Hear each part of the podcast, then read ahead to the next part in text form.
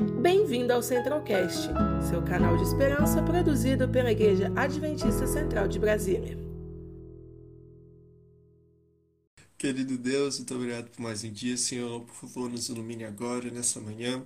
Faça que tenhamos um estudo bem abençoado, uma recapitulação muito boa. É isso que eu te peço, Senhor. Ilumine o pastor, em nome de Jesus. Amém. Amém. É com você, pastor. Tá ok. Olá, pessoal. Bom dia. Antes de mais nada, quero externar minha alegria por poder participar desses momentos com vocês. Espero que a minha participação contribua para o seu crescimento espiritual, contribua para a honra e glória do nosso Deus. Capítulo 22 fala de Jonas, o fugitivo. É, o Jonas, o profeta que fugiu. Interessante, o livro de Jonas um livro cheio de contrastes. Um livro cheio de contrastes, cheio de surpresas, é, onde se pontua claramente quem é Deus e quem somos nós, é, direta e indiretamente. E é um capítulo fácil de se entender, é um livro, é, como disse a, disse a vocês, cheio de surpresa. E Jonas, o fugitivo, no fundo, no fundo, diz respeito a mim e a você porque em um momento ou outro nós somos Jonas. Aliás, fiz uma série há poucos dias aí na Igreja do Sudoeste falando Jonas e eu, o que temos em comum. Jonas e eu, o que temos em comum. E nesse primeiro capítulo, no capítulo 1 aqui de Jonas, é, se nota claramente é, algo que merece a nossa atenção. Veja só, aqui em Jonas 1, é, Deus faz um chamado e, e Jonas, na realidade, começa, quando Deus o chama, é, Jonas parece que vai atender o chamado do Senhor. Né? É, o capítulo 1 começa dizendo o seguinte, né? diz assim, veio a palavra do Senhor a Jonas, filho de Amitai, dizendo, dispõe-te, vai à grande cidade de Nínive e clama contra ela, porque a sua malícia subiu até mim. Aí veja um capítulo, no versículo 3, Jonas se dispôs. Até a vírgula, vai tudo muito bem, né? Jonas se dispôs. E qual seria o natural aqui? é Jonas ter tido a disposição para fazer a vontade do Senhor. Mas Jonas se dispôs para fugir do Senhor. É, o contexto parece dizer o seguinte: Jonas indiretamente estava dizendo: Senhor, é verdade que você está me dizendo? Você quer que eu vá, que eu vá a Nínive? Você não entende que os assírios são símbolo da maldade. Você parece que não entende que a Síria é a nação mais cruel que se conhece hoje em dia. Você não entende que quando eles escravizam uma nação, eles levam o povo quilômetros e quilômetros cansado, imaginando que ao chegar na grande cidade de Nínive vão ter paz. Você não entende que quando eles chegam lá, eles cortam as orelhas das pessoas, retiram os olhos, e eles jogam os escravos numa vala comum, e o povo fica à distância, vibrando com aqueles moribundos ali, é, morrendo, sufocados, com uma dor inimaginável e que alguém fica fazendo um discurso dizendo assim se faz com os inimigos da Síria. Senhor, será que você não entende? Olha, eu, eu sinceramente, eu vou te dar um tempo. Imagina a, a forma como o Jonas pensava. Eu vou te dar um tempo. Quem sabe você vai se repensar acerca do pedido que você me fez. Eu vou te dar tempo. Eu vou interessante que capítulo aparece de uma maneira muito clara é, três atitudes de Jó. Três atitudes que me chamam a atenção aqui nesse livro. Primeiro, é a desobediência. Segundo, é o desespero do profeta. O desespero do profeta. E, e depois, a terceira atitude. Jonas não tem jeito, ele se lança à tempestade. Ele se lança à tempestade. Então, essas três atitudes me parecem muito claras aqui no capítulo, no capítulo 1 de Jonas. Então, meus irmãos queridos, no fundo, no fundo, eu e Jonas, nós e Jonas, o que temos em comum? Aliás, nenhum livro da Bíblia é colocado aqui pelo Espírito Santo sem um objetivo, é, sem um objetivo é, que tenha a ver com alguma realidade nossa em algum momento da vida. Então, eu pergunto para vocês que estão me ouvindo: em algum momento, a realidade da desobediência, a realidade do nosso desespero diante de uma situação inesperada, a realidade quando é, cai a sua ficha e você diz, Senhor, está complicado, a realidade é esta, agora nós temos que conversar. Agora nós temos que conversar. Me parece ser esta realidade comum a todos nós. Aqui no capítulo 2 do livro de Jonas, o livro que descreve esse fugitivo do capítulo 22, né, dos vendidos, aqui nós vemos claramente o seguinte: é, Jonas caiu na real, tá? caiu na real, não tinha mais para onde ir. E, e a grande realidade aqui no versículo 9, é, a palavra do Senhor diz assim, mas, é, ou melhor, um pouco antes, o versículo 7, diz assim: Quando dentro de mim desfalecia a minha alma, eu me lembrei do Senhor e subiu a ti é, a minha oração no teu santo templo. Interessante. Subiu a ti a minha oração. Olha, eu não sei se você já orou em algum lugar que você não gostaria de estar naquele instante. Yeah, muitas vezes.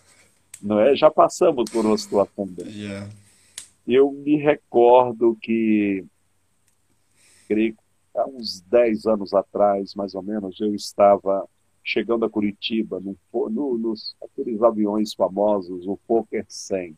É, uhum. Quem sabe eu, de, é, de, mais idade se recordam dessa, dessa situação.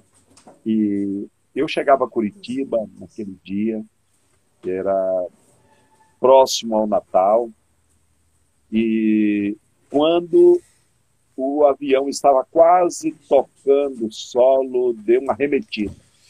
Deu uma arremetida. Uhum. E não entendi nada. Não entendi nada. Estava ali o pastor Bonfim me aguardando. Na época ele era o diretor de mordomia cristã da União Sul. E o avião foi embora. Gente, uns 20 minutos depois, apareceu aquela voz que geralmente ou traz alegria ou traz um pouco de desespero. A voz do, a voz do comandante que diz assim: Senhores passageiros, é, quero informar a vocês que tivemos um pequeno problema com o trem de pouso e, e estamos estudando aqui com o copiloto qual é a melhor decisão que tomaremos. Ou iremos para Joinville, iremos para Florianópolis ou se voltamos para Campinas. E aí, meus irmãos, o avião continuou, continuou, e eu escutava algumas pessoas dizendo o seguinte: por essa eu não esperava. E alguns manifestavam a sua atenção sorrindo alto, outros. Eh, Lembro-me lembro de um jovem que estava do meu lado que ficou totalmente enrijecido. Nossa enrijecido e eu, eu bati assim no ombro dele e disse, moço, tenha calma, eu sou pastor da igreja adventista, eu vou orar ao Senhor para que ele cuide da gente. E resultado, 20 minutos depois, é, novamente o comandante, senhores passageiros, é, tomamos uma decisão. Vamos voltar a Curitiba e vamos tentar fazer um pouso usando o reverso total e toda a extensão da pista. Nossa. E aquela altura, quando chegamos a Curitiba, é, se percebeu é, que a, tinham preparado a pista para receber um pouso, uma aeronave que pousaria de barriga, né? É, os ambulâncias, o corpo de bombeiro, o carro do corpo de bombeiro já estavam tudo por ali. E resultado, é, ele programou o pouso para conforme descrevi, mas é, por uma dessas situações ele acabou acionando o trem de pouso e funcionou, mas fez conforme tinha planejado. Quando aquele avião tocou o solo, aquele rapaz olhou para mim e disse o seguinte: ainda bem que você é amigo do cara lá de cima. e, e foi maravilhoso, gente. Então, é, orar em alguns lugares onde você não gostaria de orar. Às vezes você se pergunta assim, Senhor, será que eu estou no lugar certo? Mas é bom que saibamos que o Senhor está sempre no lugar certo. Pode ser que nós estejamos no lugar errado, é, no ambiente indesejado, mas o Senhor está sempre no lugar certo. E eu amo Hebreus 4,16, quando diz que a todo momento a gente deve se achegar diante do trono e com liberdade, né, com liberdade. E dali ele vai nos enviar graça e misericórdia para, no, para nos socorrer no momento de maior necessidade.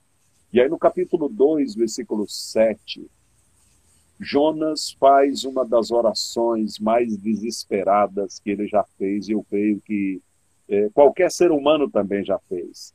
É, olha o que diz aí: quando dentro de mim desfalecia minha alma, eu me lembrei do Senhor e subiu a ti a minha oração no teu santo templo. Olha que legal. Então Jonas estava morrendo. Jonas não tinha o que fazer. E interessante, gente, que a extrema necessidade do homem é sempre a oportunidade de Deus. Quando você se encontra num momento de Senhor, agora, agora não tem jeito. Não tem jeito. Não tem jeito. E, nessa, e dessa situação a gente ora. E interessante, Deus ouviu a oração de Jonas. Deus ouviu a oração daquele filho. E ele, e ele fez né, é, o que Jonas esperava para a glória de Deus. É, me recordo que, quando eu trabalhava no Rio de Janeiro, é, me levaram para o segundo distrito, ali na Igreja Central de Lucro e Caxias, a 25 de agosto, como é conhecida ali. E me recordo que aquele distrito tinha cinco igrejas, e uma dessas igrejas chamava-se Doutor Laureano. E quando cheguei a Doutor Laureano, é, quase que quando eu cheguei, saiu para viver em Copacabana, Ipanema, Leblon, São Corrado, saiu um, rapaz que eu vou chamar de Altamiro, tá? para não expor a identidade dele. E Altamiro foi viver aquela efêmera realidade ali de ali da região da zona sul do Rio de Janeiro. E alguns anos depois, eu, eu trabalhava na associação, agora era, era o evangelista da associação. É, tinha acabado de ser empossado, empossado e, e um dia alguém me chama ao telefone e disse, pastor, por favor, venha até o Grafeguini. Grafeguini, naquela época, era o Hospital Nacional de, Refer de Referência para o tratamento da AIDS e me dirigi àquele local. Estava comigo o pastor Manuel de Andrade, pai daqui do baixo do Quarteto Arautos do Rei. E eu e o pastor Manuel fomos àquele hospital. E quando chegamos, entramos ali, pensem num quadro terrível. Homens bonitos, mulheres bonitas, mas tudo ali numa numa, numa cama, ofegantes, vivendo os últimos momentos de sua história. E a enfermeira nos levava e é, daqui a pouco chegamos a uma cama e ali estava a Altamira. E aquele menino olhou para mim e disse o seguinte: é, Pastor, olha a minha situação. Eu já não tenho mais nenhuma esperança de viver aqui nesta terra, mas eu quero me entregar a Jesus outra vez. Você tem como me batizar? Mas ele não tinha como ser batizado. Me recordo que Altamira estendeu a mão e quando eu peguei na mão daquele menino, parecia que tinha saído de dentro de uma chaleira de água fervendo, tamanha febre que ele estava naquele momento. Olhei os seus olhinhos, olhei, glorifiquei a Deus pela esperança que ressurgia em seu coração. E ele me perguntou, pastor, você pode me batizar? Eu digo, você não tem como sair daqui. Mas existe uma coisa que é semelhante ao batismo, que é a profissão de fé. E me recordo como recebi, juntamente com o pastor Manuel de Andrade Altamiro. Aquele foi um momento que marcou a vida dele. E três dias depois, Altamiro descansou. Um dia, Altamiro fugiu da presença do Senhor, mas o Senhor o reencontrou e o reconduziu à presença dele. Não sei se vocês se recordam, é, também um dia na cruz, na décima hora, Jesus salvou o ladrão. Tá? Aliás, há muitas histórias na Bíblia de pessoas que vieram no momento de dor e o Senhor não as rejeitou. E com Jonas aqui não foi diferente. Com Jonas não foi diferente. O Senhor o resgatou, o Senhor o livrou. E aí no versículo 9, é, mostra o que acontece quando a gente se encontra com o Senhor novamente. O versículo 9 diz assim: Mas com a voz do agradecimento eu te oferecerei sacrifício. O que votei, pagarei ao Senhor. O que votei, pagarei. Ao Senhor pertence a salvação. Então, ali, ele faz esse voto diante do Senhor, mesmo num ambiente é, inadequado, o ventre de um grande peixe, né? que milagrosamente o Senhor preservava com vida naquele ambiente, e ele faz então esse voto ao Senhor.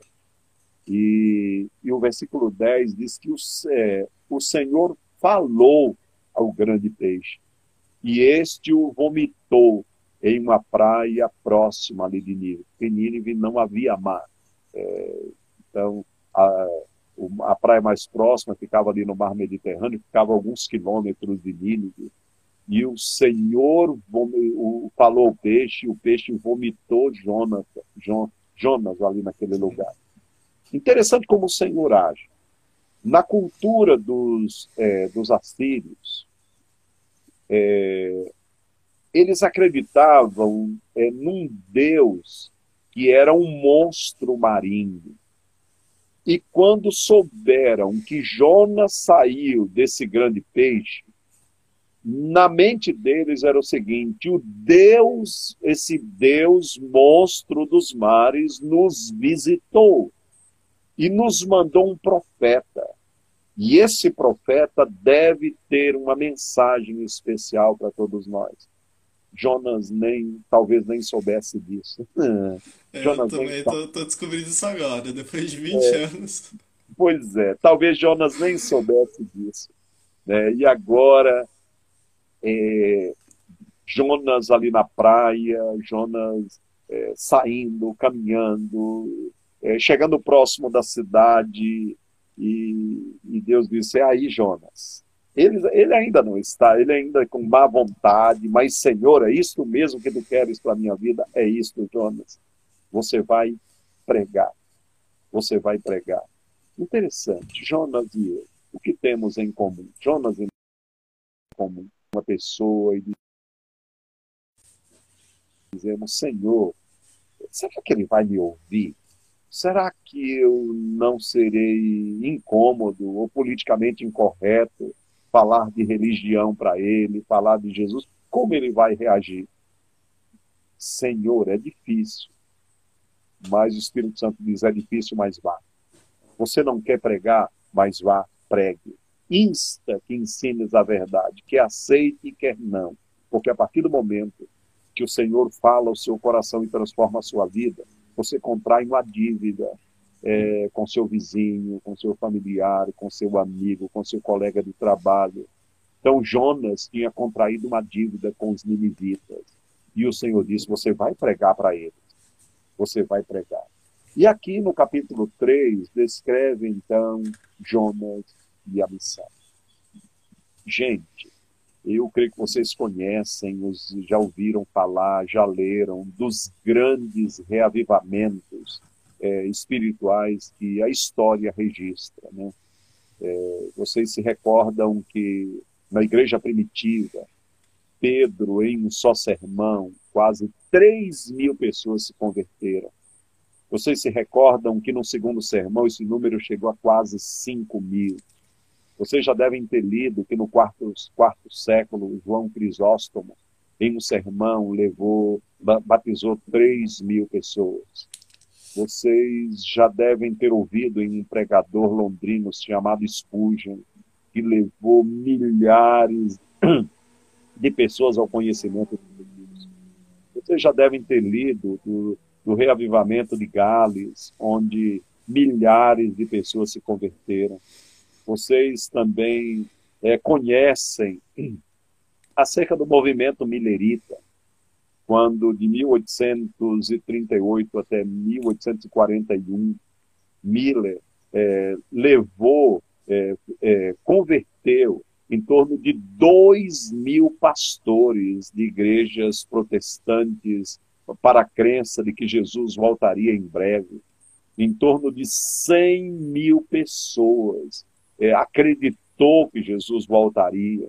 É, grande parte da população dos Estados Unidos. Agora, interessante, gente.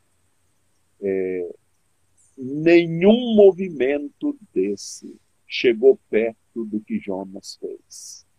Porque não se conhece nem na história é, uma cidade que tenha se convertido toda de uma vez, inclusive o rei, seus ministros, seus secretários, é, seus ajudantes diretos. Não se conhece, não se conhece. Agora, interessante, e o sermão, gente? É, o sermão não tinha muitas palavras. Pelo jeito aqui, me parece que tem sete palavras. Então, diz aqui, é, Olha, aqui no 3, versículo 4. Começou Jonas a percorrer a cidade caminho é, de um dia e pregava e dizia: Olha o conteúdo do sermão. Ainda 40 dias, três palavras, e Nínive será subvertida. Contando aqui o verbo ligação, poderíamos dizer que é uma palavra, então daria o quê? E Nínive será subvertida, sete palavras apenas com sete palavras. E ele pregou durante três dias. Ele ia de rua em rua e dizia: E ainda quarenta dias e Nínive será subvertida.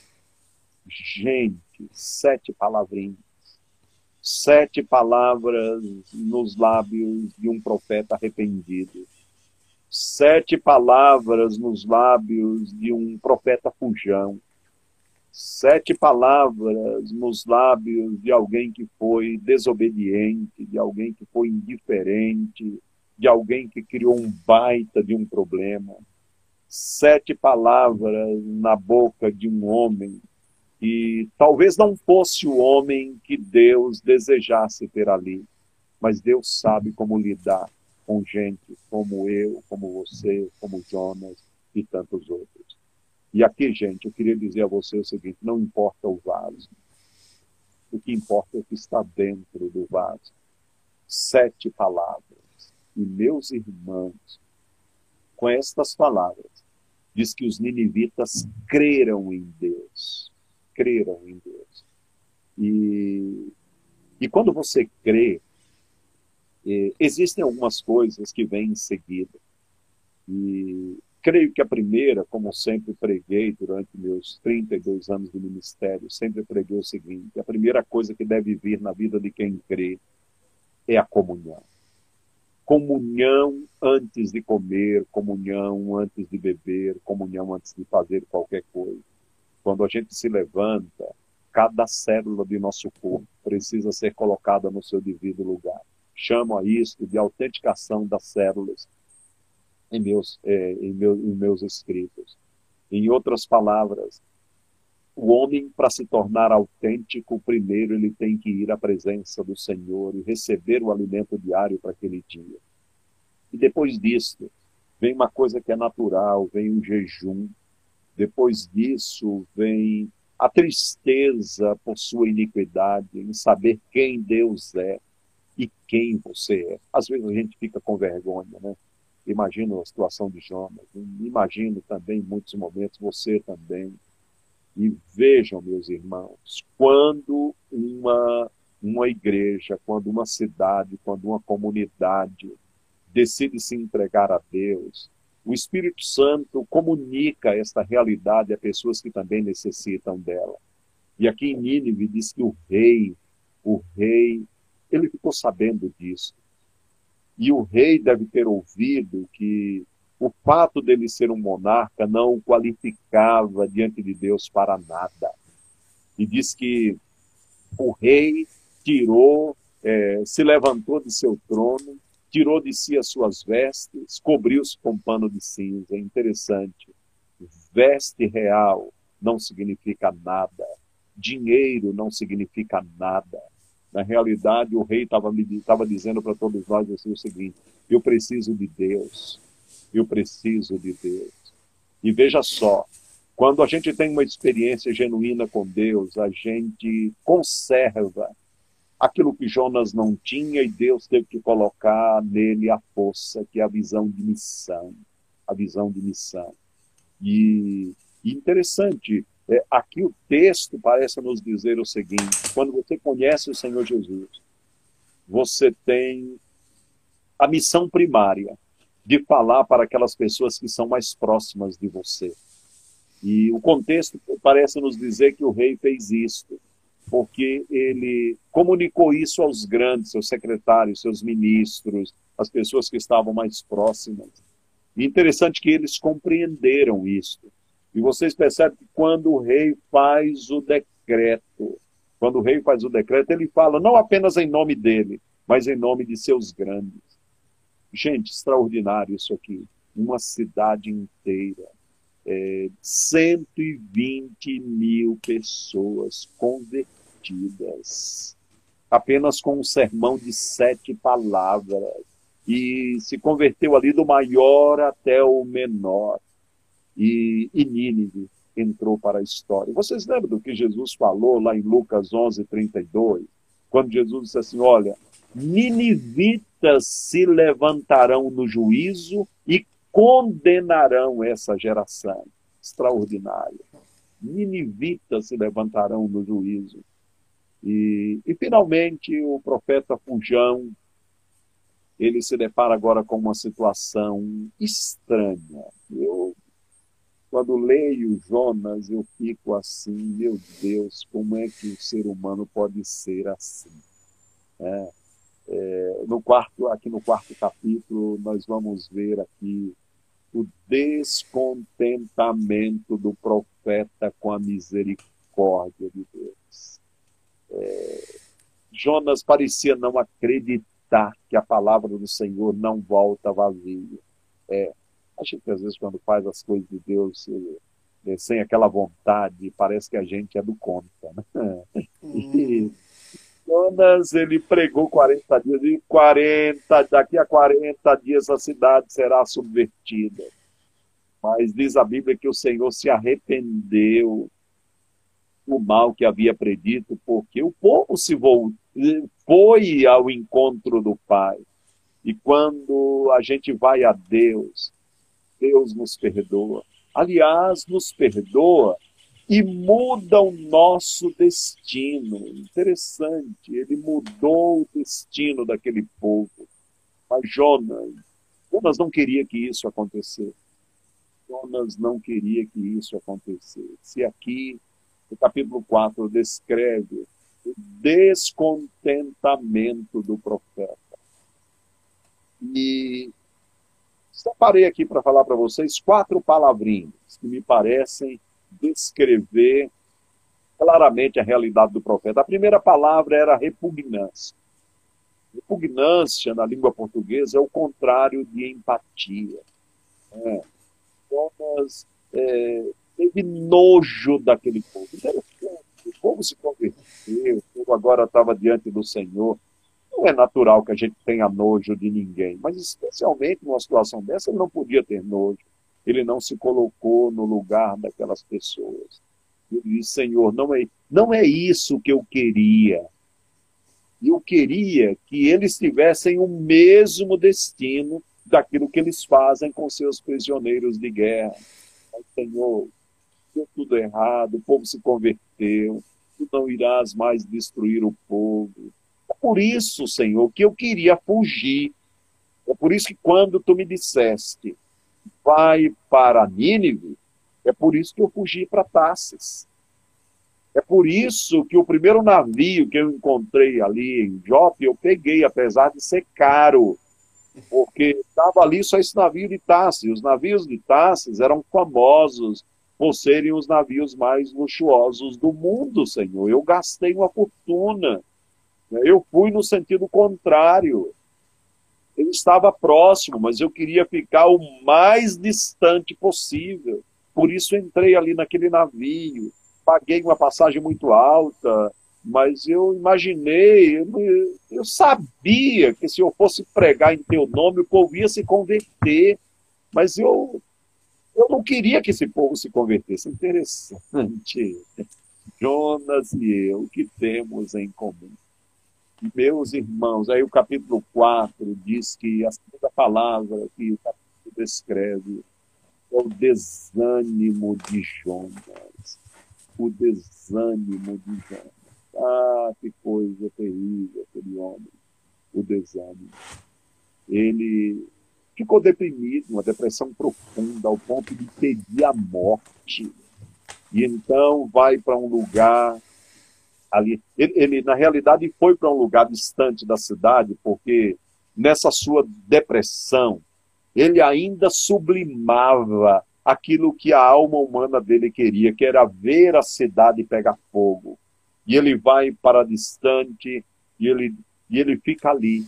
Mas o sol ali no deserto era tão complicado, tão causticante, que é, a dor, a insolação que ele passava era tão forte que ele disse: Senhor, eu quero morrer. Eu quero morrer. E o Senhor diz: Não, você não vai morrer. Eu vou providenciar aqui um local mais confortável para você. E ele fez nascer uma planta uma boboreira, algo assim, com folhas grandes, que proporcionasse a Jonas é, a sombra, sombra.